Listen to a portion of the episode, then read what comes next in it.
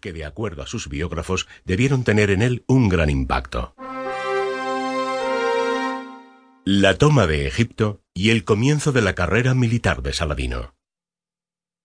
El camino de Saladino a las altas esferas del poder estaría marcado por el asesinato de Sengi, fatal acontecimiento que abrió un periodo de guerra civil en Siria por la sucesión.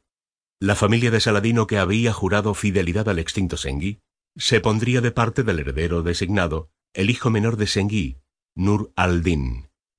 Cuando tras diversas luchas éste finalmente se impuso, los parientes de Saladino fueron recompensados.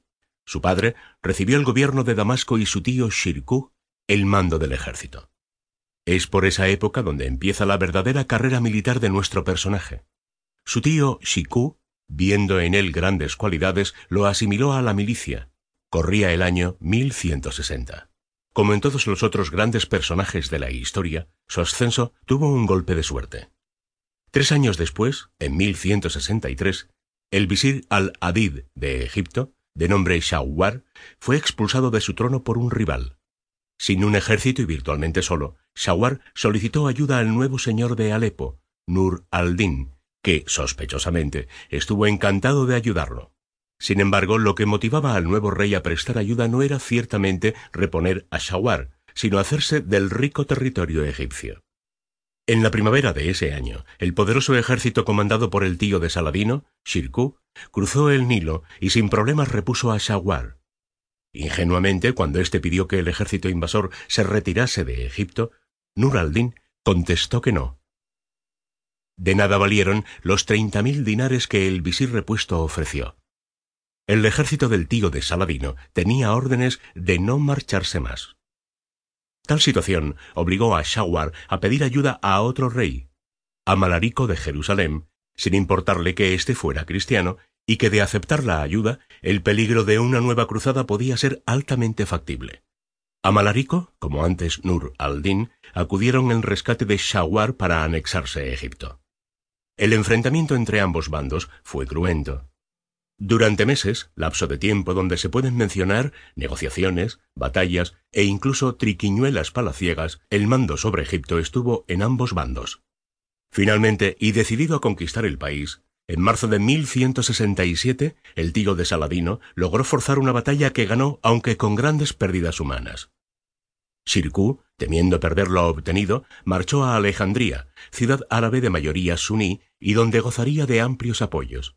Aquí se definió el futuro de la guerra por Egipto. Saladino, que se había destacado nítidamente en la defensa contra el asedio del ejército de Amalarico, esperaba unirse a las tropas de su tío para culminar la guerra o retirarse. No obstante, un hecho terminó favoreciéndolos.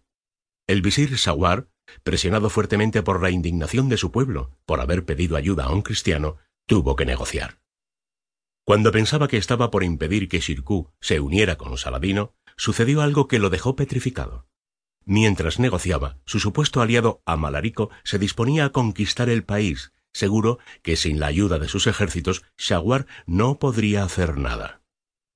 Fue un golpe directo al corazón del visir, que aterrado ante el desastre, hubo de humillarse y pedir ayuda a Nur al-Din.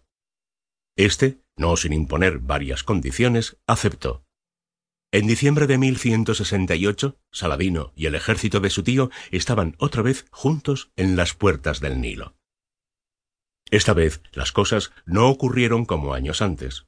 Un vigoroso ejército de más de cuarenta mil hombres se encontraba en Egipto, dispuestos a cobrarse las afrentas de Amalarico. Desbordado por fuerzas superiores, el rey cristiano trató de no buscar un enfrentamiento directo, pero este era casi inevitable. Con fastidio y quizás con humillación, el orgulloso rey hubo de aceptar negociar y se retiró de Egipto. Con el camino libre y el beneplácito del señor de Alepo, Nur al-Abid, Shirkuh y Saladino entraron en el Cairo sin oposiciones. El desenlace fue el esperado. Shawar fue desterrado y fue condenado a muerte por el califa. Shirkuh recibió el título de visir y Saladino recibió un cargo en su gobierno. Saladino nuevo señor de Egipto.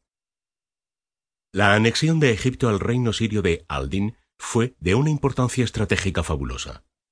De ahora en adelante, el imperio sirio musulmán rodeaba a los estados cristianos con tal poder.